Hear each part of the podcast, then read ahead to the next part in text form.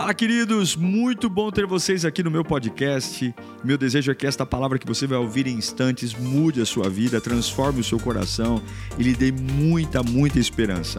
Eu desejo a você um bom sermão. Que Deus te abençoe. 1 Samuel 17, do 1 ao 4. Eu preciso muito da sua atenção nessa pregação, porque esse texto é muito perigoso. Por quê?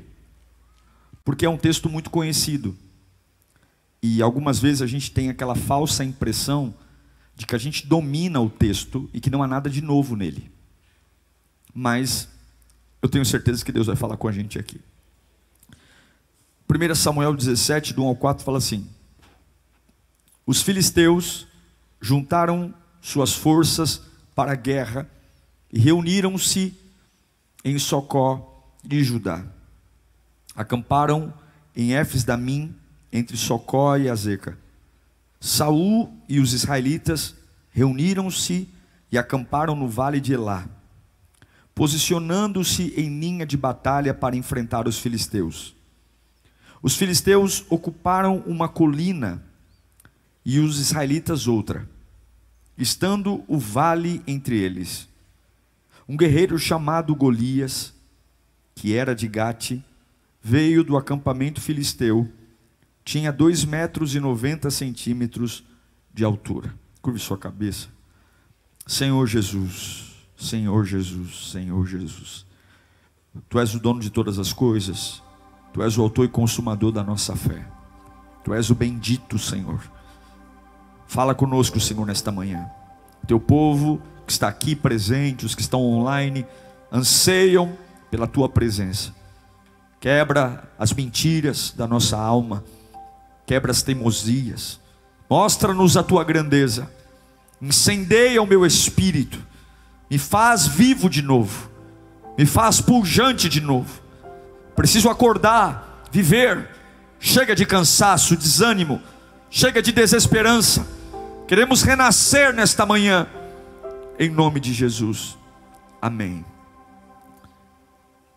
No capítulo 16, que é o capítulo anterior do que lemos, Davi recebe uma unção de rei, e ele não vai morar numa casa real.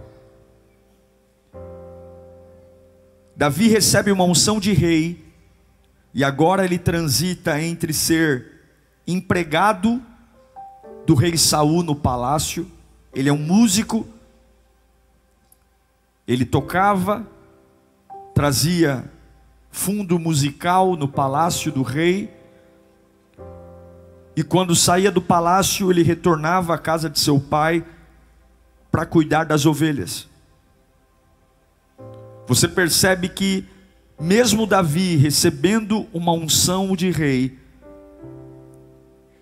ele continuava sendo empregado na casa, no palácio do rei Saul, e pastor de ovelhas na casa de seu pai. É importante manter-se o mesmo quando Deus te abençoa. Eu ouço muitas pessoas falando assim: ah, eu tive que mudar o meu jeito, porque eu comecei a trabalhar fora. Eu, eu mudei depois de que eu comecei a faculdade. Olha, depois que eu abri a minha empresa, nossa, eu não tenho mais tempo para algumas coisas. Eu me tornei uma pessoa muito diferente depois de que eu comecei a namorar. Davi recebe uma unção de rei, mas ele continua cuidando das ovelhas do pai e tocando harpa para o rei que está no trono. Você não pode se tornar um escravo do seu sonho. Não é porque Deus disse que você vai ter grandezas no futuro, que Ele está cuidando de você, que Ele está abrindo algumas portas, que você precisa destruir a sua vida para viver em função disso. Porque o que Deus te prometeu não vai vir empurrado, vai fluir. O que Deus te prometeu não vai vir a trancos e barrancos, vai acontecer. E você não precisa se tornar uma pessoa diferente de quem você é, só porque Deus prometeu que você vai ser rei. Eu acho lindo a humildade de Davi. Ele é rei, ele foi ungido rei, mas Deus ainda não deu o momento para ele ser rei. Então, quem eu sou? Eu sou ungido rei, mas eu continuo filho do meu pai, eu continuo pastor de ovelhas e continuo tangedor do rei Saul. Escute aqui, por mais bonito que seja o seu sonho, por mais ideal que você tenha, não seja um escravo dele. Mantenha seus objetivos, não mude, não permita que as bênçãos de Deus destruam a boa obra. Tem pessoas que a gente fala, meu Deus, que saudade que eu tenho da sua versão antes de você começar a namorar. Nossa, como você era agradável antes de entrar nessa empresa. Nossa, como você era uma pessoa feliz e legal antes de abrir. Agora você se tornou uma pessoa insuportável. Você é um cara que só fala disso. Não pense em outra coisa. Cuidado, você não pode parar toda a sua vida para se dedicar única e exclusivamente a um sonho. E esquecer de todo o resto. Porque por mais que Deus tenha sonhos para você, você tem outras coisas para fazer. E o que, que adianta eu parar toda a minha vida e quando eu vou realizar meu sonho eu estou quebrado? Eu estou exausto. Eu não tenho mais ninguém ao meu lado. Imagina Davi empolgado, trabalhando com o rei Saul e o dedinho na harpa lá. De repente o espírito mal, a Bíblia diz que quando Davi tocava, manifestava um espírito mal em Saul, e alguém pergunta para ele: "Ei, quem você é, garoto? Você é especial?" Diz assim: "Sim, eu sou especial. Eu sou filho de Jessé, eu sou pastor de ovelha, eu também fui ungido rei, meus irmãos, e sou funcionário aqui desse rei. Eu sou um monte de coisa. Por quê? Porque eu sou um servo. Deus me ungiu para ser rei, mas eu continuo sendo servo. Eu continuo fazendo o que precisam de mim. E você precisa entender que quando as situações mudam, você precisa se manter fiel àquilo que Deus colocou na sua mão. Alguns casam e somem, arrumam empregos e somem, começam a namorar e somem, ganham um pouquinho mais, somem. Você não pode sucatear toda a sua vida por conta de um sonho. O sonho vai potencializar, o sonho vai coroar a sua jornada, não destrua a sua jornada. Você precisa chegar vivo naquilo que Deus tem para você. Você precisa chegar completo naquilo que Deus tem para você. E infelizmente alguns se tornam paranoicos, viciados naquilo e só pensam em uma única coisa. São nesses trânsitos da vida entre tocar no palácio e voltar para casa e ser pastor de ovelhas, é nesse trânsito que Deus levanta Davi. Davi não precisa mudar a rotina, Davi não precisa ser alguém diferente. Escute, continue na simplicidade, continue servindo a Deus, continue amando o que Deus tem colocado na sua vida. Só não esqueça que você é ungido, mas continue indo para o palácio e voltando para o pasto. Deus sabe a hora certa que todas as coisas vão acontecer. E foi numa dessas andanças entre palácio e pasto que um homem com um capacete gigantesco, medindo quase três metros de altura, um guerreiro, assusta o rei Saul e assusta todo um exército mas tem um que não, não se assusta. Quem é? Quem é que nunca se assusta? Quem é que nunca se assusta? Deus. Quando você estiver assustado, lembre-se sempre que Deus não se assusta. Quando você estiver assustado, lembre-se sempre. E se Deus não se assusta, Ele sempre vai levantar alguém para usar. Golias pegou um rei de surpresa, o rei Saul. Golias pegou um exército, mas Deus não tem medo de Golias. Levanta suas duas mãos e diga: Deus não tem medo de Golias. Fala mais alto: Deus não tem medo de Golias. Meu irmão, eu não sei para quem eu estou pregando aqui, mas Deus manda você ter paciência. Eu não sei para que eu estou pregando aqui, mas Deus está dizendo: você está muito paranoico, você está muito acelerado, você está ficando um maníaco. Eu quero te abençoar para você crescer. Você não vai chegar no lugar que eu tenho para você quebrado, você vai chegar lá inteiro. Continua transitando do palácio para o pasto. Eu tenho promessas para corações que sabem esperar. Eu tenho promessas para corações que sabem confiar. Eu tenho promessas para corações que conseguem segurar a ansiedade e permanecer servindo, servindo, servindo. Davi está servindo. E agora, Israel tem um problema, um gigante enorme. O pai de Davi tem oito filhos. Os três maiores são recrutados pelo exército e estão lá no campo de batalha. Cinco filhos estão em casa. Dentre os cinco está Davi. Mas Davi é músico. Davi é pastor de ovelhas. Davi é ungido. Os três mais velhos estão no exército. E os cinco mais novos estão em casa. E quem que o pai chama para ir levar marmita para os irmãos? Ele tem cinco filhos em casa. Quem que ele chama? Ele chama Davi. Davi já é músico do rei. Davi já é pastor de ovelha mas ser chamado é um privilégio. Escute, nunca reclame de Deus chamar você. Servir é um privilégio. Alguns poderiam dizer, pai, eu já sou músico do rei Saul, eu já sou pastor de ovelha, tem mais quatro irmãos meus aqui dentro de casa, escolhe um deles, o senhor não está vendo que eu sou ocupado? Porque sempre eu, porque parece que sempre eu tenho que fazer mais, sempre eu. Você não faz ideia do privilégio de ser chamado por Deus. Você não faz ideia do privilégio de quando Deus aponta o dedo para você e fala, é você que vai fazer. E algumas vezes a nossa cabeça não entende, porque tem tanta gente e sempre sou eu. Parece que só eu que vejo isso, parece que só eu que estou ali. Eu quero dizer uma coisa para você: o pai de Davi tem três filhos na guerra, quatro filhos estão em casa sem fazer nada, mas quanto mais você faz, mais Deus te chama para fazer, e quanto menos você faz, menos Deus te chama para fazer. Não fique se melindrando. Pastor Diego, eu não sei. E parece que cada vez aparece mais coisa. Deus sempre vai usar o ocupado e não o desocupado. O desocupado sempre é deixado de lado. O preguiçoso é deixado de lado. Mas aquele que já serve, mesmo ungido a Saul, aquele que mesmo ungido continua servindo o Pai, cuidando das ovelhas, Deus sempre abre janelas. Não tenha dó do seu servir. Não se culpe pelo seu servir. Não fica reparando nos outros, ah, eu faço tanto e aquele não faz, porque Deus sempre vai chamar aquele que faz, Deus sempre vai usar o disponível, Deus sempre vai usar aquele que diz: Eis-me aqui, Senhor.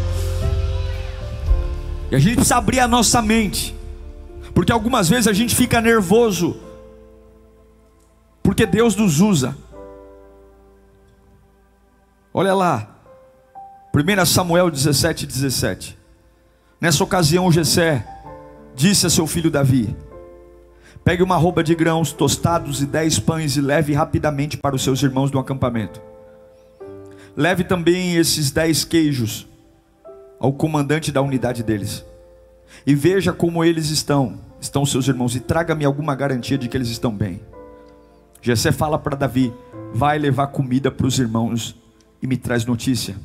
Olha o versículo 19.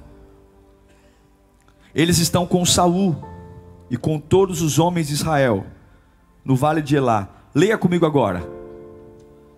Lutando contra os filisteus. Eles estão fazendo o quê? O exército está fazendo o quê? Mas não sei se você percebeu que nos primeiros versículos deste capítulo, junto com o exército filisteu, existe um gigante. Junto com o exército filisteu existe um camarada de capacete, de armadura, afrontando o exército de Israel. Israel está lutando, mas não luta contra quem tem que lutar. Israel está lutando, mas não está atacando aquele que deveria atacar. E a pergunta, quando eu leio esse texto, que eu vejo que Israel está lutando, mas ainda assim há um gigante ali intimidando, a pergunta que eu faço para o meu coração é: até quando eu vou lutar contra adversários insignificantes e ignorar as batalhas que verdadeiramente importam? Até quando eu vou estar derramando coisas e lutando contra coisas idiotas, quando há um gigante que enquanto eu mato dez ali, não adianta nada porque há um gigante me humilhando e me destruindo. Quanto tempo mais vamos gastar a nossa energia atacando coisas erradas, sendo que há um gigante na nossa frente, humilhando nossa família, humilhando nossa vida, humilhando nosso futuro, gastando nossa energia com aquilo que não vale a pena? Israel está lutando, mas não luta contra quem tem que lutar. Escute, você tem que focar naquilo que realmente fará você vencer essa guerra. Você tem que colocar suas energias naquilo que é importante, não numa distração. A sua guerra não é contra a sua nora, a sua guerra não é contra o seu cunhado, a sua guerra não é contra seu pai, contra sua mãe, a sua guerra não é contra seu filho, a sua guerra não é contra o seu ex, a sua guerra não é contra essa empresa, a sua guerra não é contra o crente que está sentado aí na fileira de trás, a sua guerra é contra o seu adversário. Nós temos um adversário que, se nós derrotarmos ele, acaba a guerra. Ao invés de lutar contra os soldadinhos de chumbo, é só matar Golias que a guerra acaba, mas não, preservam Golias, têm medo de Golias e lutam contra soldadinhos que mantêm a guerra viva. E eu pergunto para você: até quando você vai ficar gastando a sua energia com lutas idiotas que não terminam a guerra, quando nós temos um adversário em comum que afronta a nossa vida de dia e de noite? Eu não vou me distrair com conversa fiada, eu não vou me distrair com conversa tola, eu não vou me irritar com qualquer um, eu vou de frente àquele que realmente, quando eu vencer, acaba a guerra. Quer mudar sua casa? Coloque o diabo de joelhos. Quer mudar teu casamento? Coloque o diabo de joelhos. Quer abrir as portas da tua empresa? Coloque o diabo de joelhos. O diabo de joelhos e a igreja em pé. Quer vencer a doença? Coloque o diabo de joelhos. Não é ficar matando soldadinho de chumbo é derrubar Golias, porque se Golias cai, os filisteus recuam. Se mata soldado e Golias está, eles permanecem. Fala comigo, eu não posso estar preocupado com conversa fiada. Você não pode estar preocupado com coisas idiotas, sendo que tem um gigante insultando o teu Deus. Aprenda uma coisa: as pessoas que te criticam, criticam duramente, a crítica delas na cabeça delas dura em média 20 minutos. E depois logo elas não se lembram mais da crítica que fizeram a você. Por quê? Porque elas vão esquecer e partir para outro assunto. Mas aquela crítica que ficou 20 minutos na cabeça daquele que falou mal de você, criticou você, talvez faz você gastar um dia inteiro montando um textão desse tamanho. O dia inteiro com o celular na mão, tremendo, tentando responder à altura a alguma coisa. Tirando do seu coração a batalha que realmente importa, para gastar o seu tempo contra filisteus que não valem a pena, porque se você matá-los, a guerra continua. Tem filisteus que são insignificantes, tem filisteus que são importantes. Eu preciso destruir os filisteus importantes. 1 Samuel 17, 20. Levantando-se de madrugada, Davi deixou o rebanho com outro pastor. Veja que ele é responsável. Ele vai fazer uma missão que o pai mandou, mas ele não larga as ovelhas de qualquer jeito toda a bênção de Deus não vai destruir a tua vida pessoal. Seja responsável com o crescimento. Nossa, foi só o crescer que eu me tornei um cara desorganizado, bagunçado. Deus vai trazer você de volta para o nível anterior. Ele deixou as ovelhas com outro pastor, pegou a carga e partiu, conforme Jessé havia ordenado. Chegou ao acampamento na hora em que o grito de batalha, o exército estava saindo das suas posições de combate. Davi sai, deixa as ovelhas com alguém, põe o 22 agora. Davi deixou o que havia trazido com. Ele deixa as ovelhas com o responsável, ele está levando a marmita, ele ouve o Golias gritar, ele deixa a marmita com alguém responsável, ele não sai largando as coisas por aí. Onde estão suas coisas? Quando você se torna um voluntário, cadê sua família? Cadê suas finanças? Você não pode organizar uma área da tua vida bagunçando outra. Davi está crescendo nos propósitos, mas ele continua sendo responsável. Tem alguém cuidando das minhas ovelhas, tem alguém cuidando das marmitas que meu pai mandou trazer. Vamos continuar. Correu para a linha de batalha para saber como estavam seus irmãos, porque essa era a ordem do pai. Vai saber como estão seus irmãos. Repita comigo: nenhum irresponsável é abençoado. Se você quer as bênçãos de Deus, tenha responsabilidade. Começa a ser uma pessoa responsável. Para de deixar as coisas jogadas. Para de tratar a sua vida como uma porcaria. Cuide da sua casa, cuide dos seus negócios, Cuide da sua vida, cuide do seu corpo, cuide da sua imagem, cuide dos seus filhos, seja alguém organizado. Davi está no meio de um estresse tremendo, mas ele faz tudo com respon responsabilidade. E agora Davi chega, ele deixa as ovelhas guardadas, ele deixa a marmita com alguém, ele pergunta para os irmãos como eles estão, só que agora ele chega na hora do show. O show de quem? O show do Golias. E se tem uma coisa que o diabo gosta de fazer, é show. Já percebeu? O diabo adora fazer show. Ele é especialista em aterrorizar a gente com shows. Shows de pressão, shows de medo. E aí quando Davi chega, ele vê o show. O show está lá no versículo 23. 1 Samuel 17, 23. Vamos lá. Enquanto conversava com eles, o guerreiro filisteu lançou o seu desafio habitual. E quem ouviu? Davi ouviu. O que que Davi ouviu? Davi ouviu um camarada de três metros de altura gritando: Não tem homem aqui, eu vou destruir vocês. Eu vou cortar a cabeça de cada um de vocês. Não tem homem aqui. Davi vê um show. E aí ele pergunta, versículo 26. E Davi perguntou aos soldados que estavam ali ao seu lado: O que receberá o homem que matar esse filisteu e salvar a honra de Israel? Porque Israel estava sendo desonrada por um incircunciso sem respeito. E aí ele fala: quem é esse filisteu incircunciso para desafiar o exército do Deus vivo? Mas aqui acontece algo interessante. Versículo 28. Quando Eliabe, o irmão mais velho de Davi, ouviu ele falando com os soldados, o irmão mais velho de Davi ficou o quê?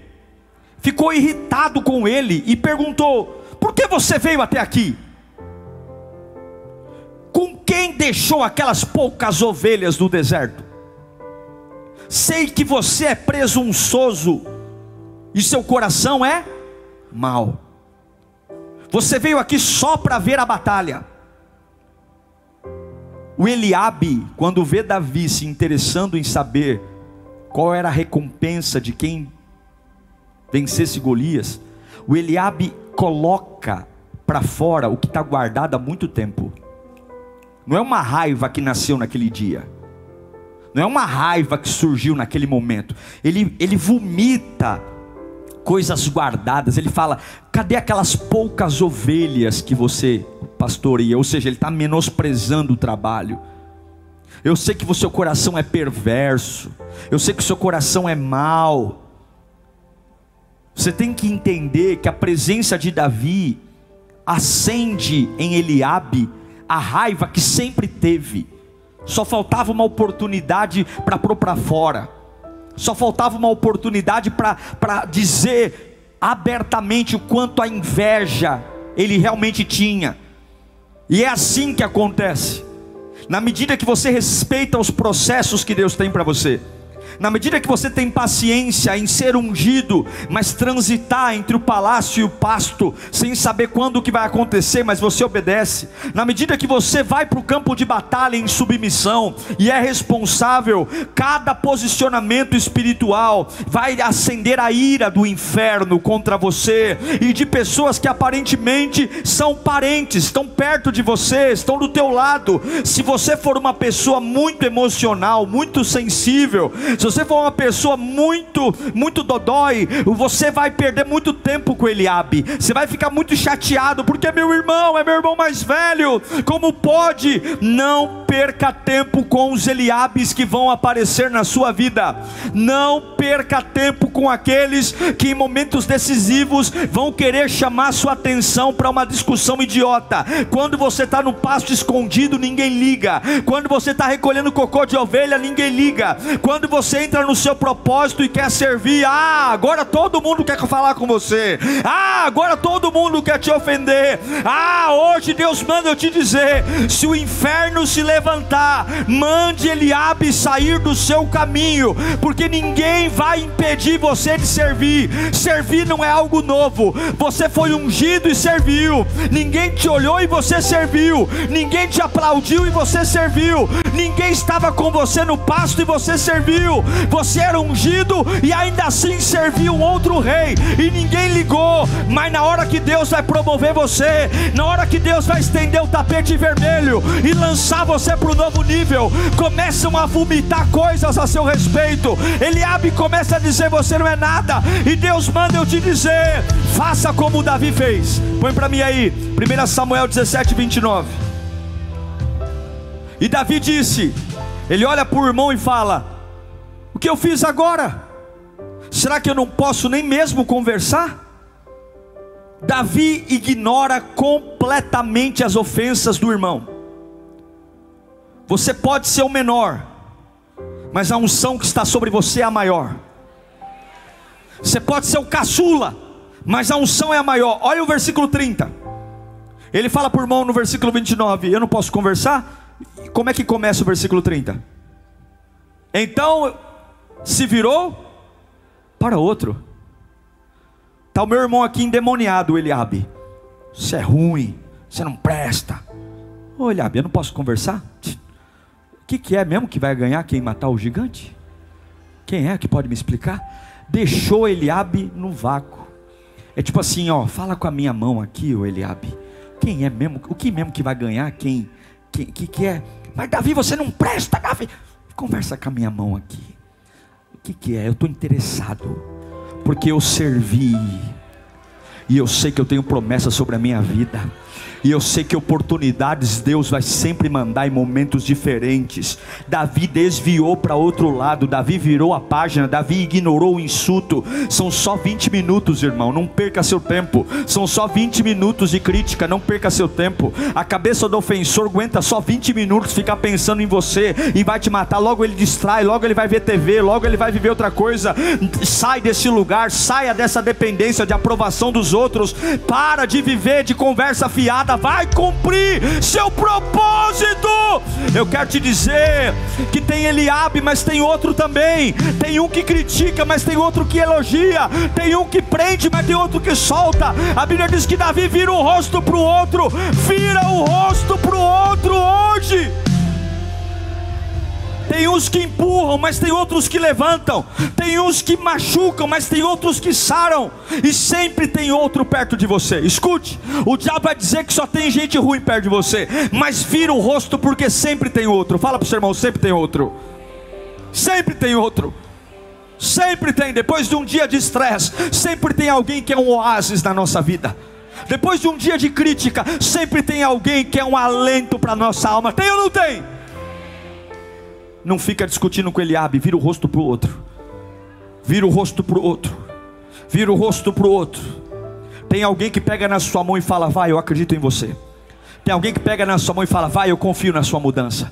Tem alguém que pega na sua mão e fala: Vai lá, vai lá, vai lá, vai lá, que eu estou orando por você.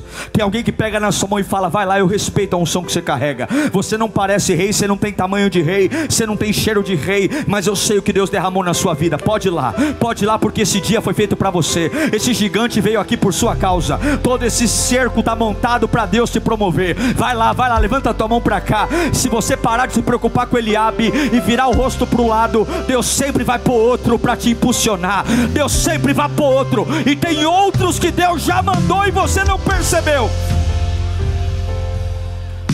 Davi, Davi olha para Saul e diz, versículo 32, 1 Samuel 17, e Davi diz para o rei: Ninguém deve ficar com o coração abatido por causa desse filisteu, o teu servo irá e lutará com ele. E respondeu Saul: Você não tem condições. Você não tem condições de lutar. É exatamente porque eu não tenho condições que eu vou lutar. Porque se eu tiver condições, não é de Deus. Se eu tenho condições, a glória é minha. Se eu luto sem condições, a glória é de Deus. E tudo que Deus tem para você, a glória é de Deus. Você nunca vai ter condições para lutar o que você tem que lutar, mas é por isso que você vai lutar. Porque por não ter condições, vai tudo apontar para Ele, vai tudo apontar para Ele. Respondeu: Você não tem condições de lutar contra esse filisteu, você é apenas um rapaz. E ele é um guerreiro desde a mocidade. Mas aí Davi tem histórias para contar, e eu quero dizer para você: não despreze as suas histórias porque as pessoas vão julgar você pela aparência, é a carcaça. E se tem uma coisa que Davi está acostumado é ser julgado pela aparência. Ele foi rejeitado pelo próprio pai porque ele não tinha porte de rei. Mas você sabe aonde passou, você sabe o lugar que foi, você sabe o que já enfrentou desde a infância. Você sabe, você tem currículo. Para de se fazer de besta, você tem currículo. Você conhece muitas histórias sobre os outros e é muito ruim com a sua própria história. Para de reparar nas histórias dos outros e comece a enfrentar enfrentar os Eliabes, os Saús, contando o que Deus já fez na sua vida. Já era para ter morrido e não morreu, já era para ter quebrado e não quebrou, já era para ter falido e não faliu, já era para ter enlouquecido e não enlouqueceu, já era para ter se matado e não se matou, já era para ter pulado do prédio e não pulou, já era para ter cortado o pulso e não cortou. Conta as suas histórias. Quando o diabo disser você não pode, você não pode, você não pode, você é pequeno, você você é fraco, você é um enxerido. Você vai dizer: senta aí que eu vou te contar. Já passou leão pela minha vida e eu matei. Já passou urso pela minha vida, eu matei. Não tinha ninguém, não tinha papai, não tinha mamãe, não tinha. Eu não era o filho preferido, eu não era o filho do destaque, mas eu tenho marcas. Levanta a tua mão e manda o diabo calar a boca, porque você tem marcas. Fala bem alto, eu tenho tenho marcas. Eu tenho marcas. Eu vou entrar naquele hospital com marcas. Eu vou entrar na minha casa hoje com marcas. Versículo 34. Davi entrando disse a Saul: Teu servo toma conta das ovelhas do seu pai. Quando aparece um leão ou um urso e, e leva uma ovelha do rebanho, eu vou atrás dele. Eu vou atrás do leão. Eu vou atrás do urso. E quando eu pego ele, eu atinjo com golpes e livro a ovelha da boca. Se precisar enfiar minha mão na boca, eu enfio porque eu sou servo. Mandaram eu cuidar da ovelha. Eu perco a minha vida, mas eu perco a minha vida fazendo o meu chamado. Eu perco a minha vida fazendo o meu propósito. Você que por conta do medo larga o propósito, você já morreu. Só falta enterrar, porque não há vida longe do propósito. Eu prefiro perder uma perna, um braço, prefiro perder uma casa por causa do meu propósito, do que preservar a minha vida limpinha longe daquilo que faz meus olhos brilharem, longe daquilo que faz meu coração tremer, longe daquilo que faz minha alma pegar fogo, longe daquilo que faz o céu se abrir. Eu prefiro ter marca de dente de leão no corpo do que ter uma pele lisinha, vivendo uma vida cinza, cheia de isopor. Deus manda eu te dizer: não há vida longe daquilo que eu mandei você fazer, não há vida longe do teu chamado. Eu estou te recrutando de volta, Davi. Versículo 37: O Senhor me livrou das garras do leão, das garras do urso, e me livrará da mão desse filisteu. E diante disso, o que, que Saul disse? O que, que ele disse? Vá! Você tem currículo, vá! É isso que você vai dizer na segunda-feira quando acordar. Você não pode, você vai morrer. Você é torto, você é enxerido. Cala a tua boca. Mesmo Deus que me trouxe até aqui vai me dar um dia de vitória hoje. Mesmo Deus que esteve comigo naquele quarto escuro, mesmo Deus que me apoiou quando ninguém apoiava, o mesmo Deus, você tem uma biografia de sobrevivência, só você não percebeu. Você tem uma biografia, eu estou pregando para gente aqui que está sem memória. Deus vai trazer sua memória hoje. Você já fez coisas muito maiores do que isso que você está enfrentando. Você já provou o amor de Deus em coisas muito mais graves. É por isso que eu entendo, eu entendo Salomão, é, eu entendo Salomão não, Jeremias, quando dizem de Lamentações 3:21. Todavia, lembro-me também do que pode me dar esperança, graças ao grande amor do Senhor. É a causa de não sermos consumidos, pois as suas misericórdias são inesgotáveis, renovam-se a cada manhã. Grande é a tua fidelidade, digo a mim mesmo. Diga a quem? A mim mesmo. A minha porção é o Senhor, portanto nele porei a minha esperança. O Senhor é bom para com aqueles cuja esperança está nele, para com aqueles que o buscam. É bom esperar tranquilo pela salvação. Não é bom só esperar, é bom esperar tranquilo. Jó 5,19 diz: De seis desgraças ele me livrará, ele o livrará, e em sete delas você nada sofrerá. E aí Saul olha para um homem com um currículo e fala: Eu não acredito em você, mas se você tem história, vá. Não precisam acreditar em você, só façam conhecer e respeitar a sua história.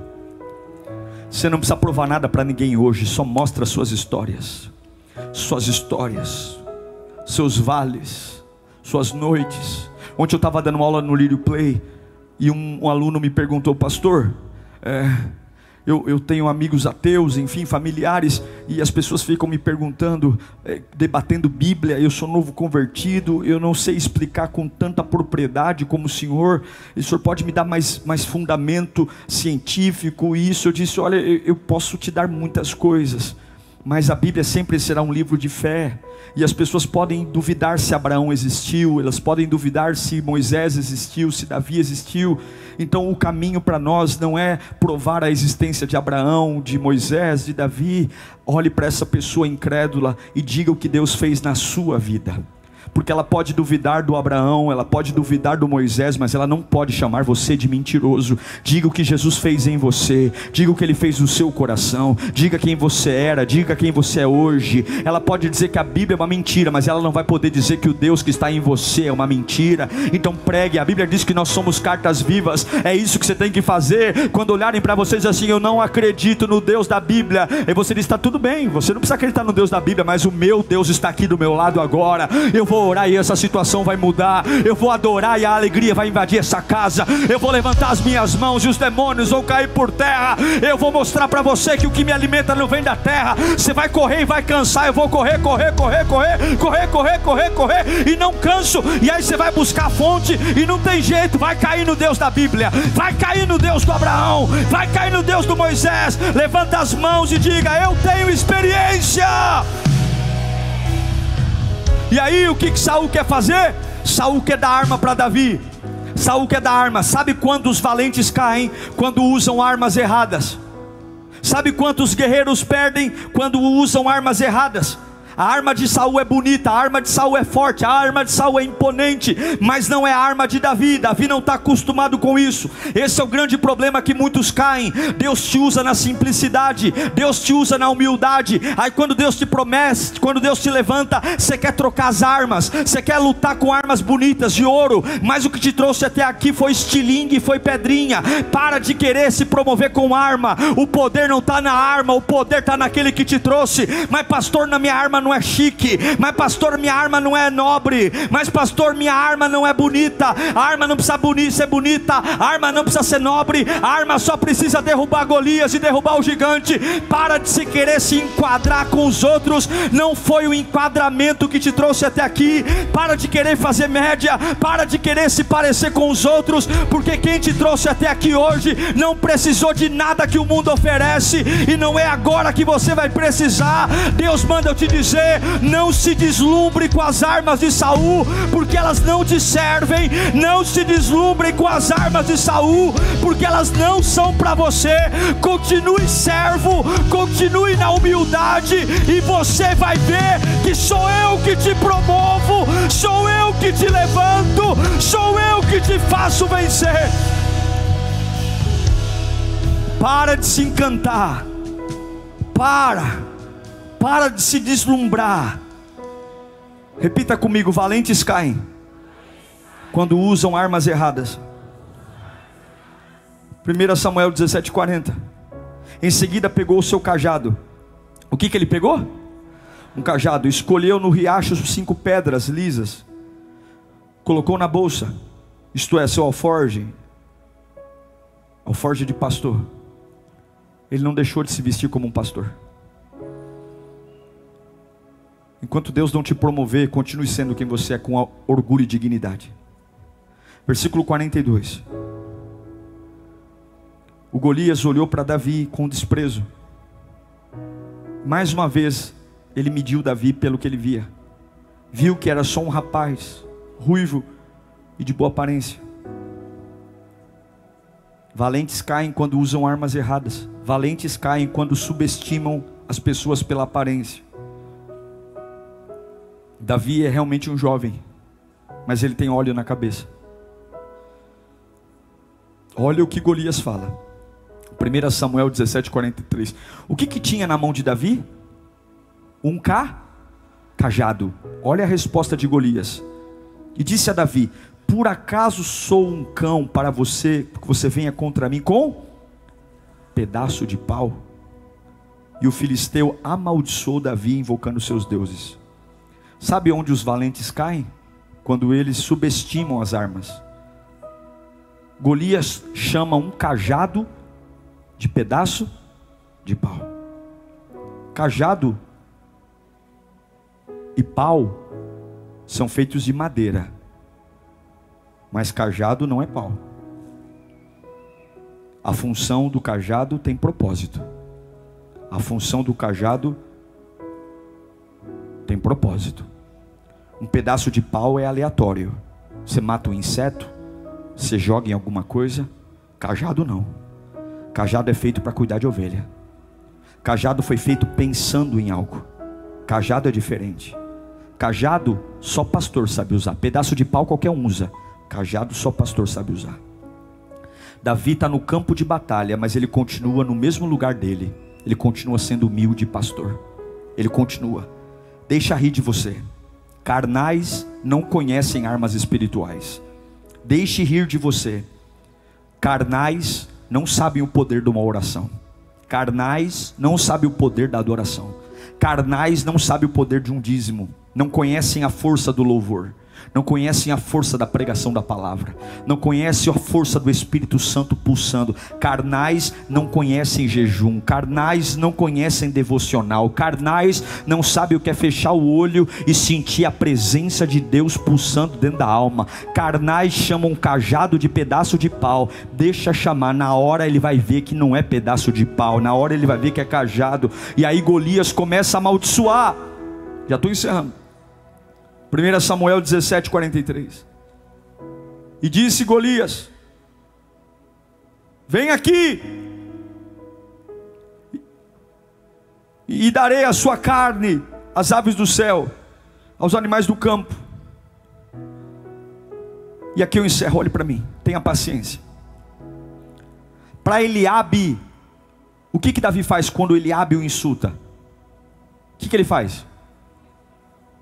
Ele vira o, o rosto, fala com a minha mão. Mas com Golias, Davi não vira o rosto. Contra Golias, Davi abre a boca. Você tem que se preparar para esse gigante. Tem coisas que você tem que ficar calado.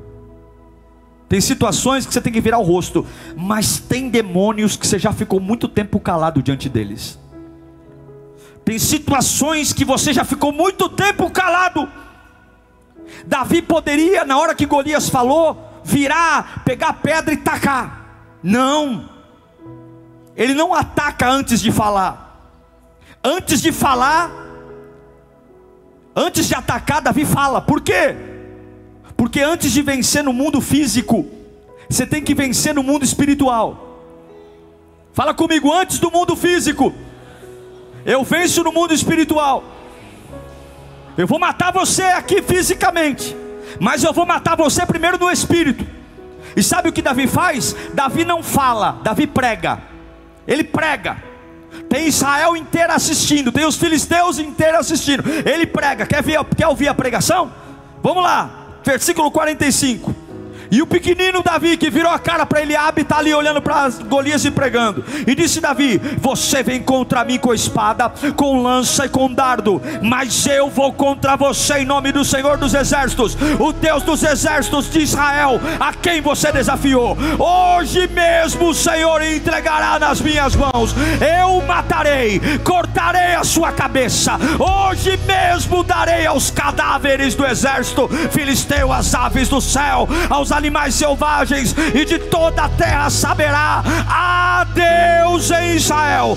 Todos aqui saberão que não é por espada que, ou por lança que o Senhor concede a vitória, pois a batalha, olha que pregação incrível. Se eu tivesse lá, eu estava no mistério. Olha que pregação incrível, pois a batalha é do Senhor e Ele entregará todos vocês. Eita glória, eita glória, eita glória. Olha o versículo 48 quando o filisteu começou a vir em direção a Davi. Olha aqui, segura. O filisteu está vindo em direção a Davi. Deixa o versículo. O maior desafio da vida dele está vindo em direção a ele. Ele não é soldado, ele não é guerreiro, ele é um menino. Mas o menino que sabe respeitar e ter paciência para os propósitos. Quando o filisteu vai em direção a ele, ele não fica esperando o melhor momento para atacar. Ele não fica torcendo para Deus mandar um anjo. Ele não fica torcendo para vir um terremoto ou para Golias ter um infarto. O filisteu vai em direção a Davi. E o que que Davi faz em direção ao filisteu? O que? E Davi corre em direção ao vagabundo do miserável do Golias. Levanta a tua mão para cá. Você não vai ficar esperando Golias vir. Você vai ter pressa para matar esse vagabundo desgraçado. Você vai correr na direção daquilo que afronta a tua casa. Não é por sorte, não precisa buscar sorte. Deus vai usar você. Levanta a mão. Levanta a mão. Quando Golias começou a vir, Davi começou a correr. Não é o diabo que vai correr para te matar é você que vai correr para pôr ele de joelho, é você que vai dizer: acabou hoje, acabou a patifaria hoje. Davi tem pressa, Davi tem pressa, e Deus manda eu te dizer: eu vi a tua paciência, eu vi você servindo com amor. Pode pôr sebo na canela, pode correr, eu vou usar você, eu vou usar. Versículo 49. Retirando a pedra do seu alforge, ele arremessou contra a tiradeira e atingiu na testa, de tal modo que ele, ela ficou encravada e ele caiu com o rosto no chão.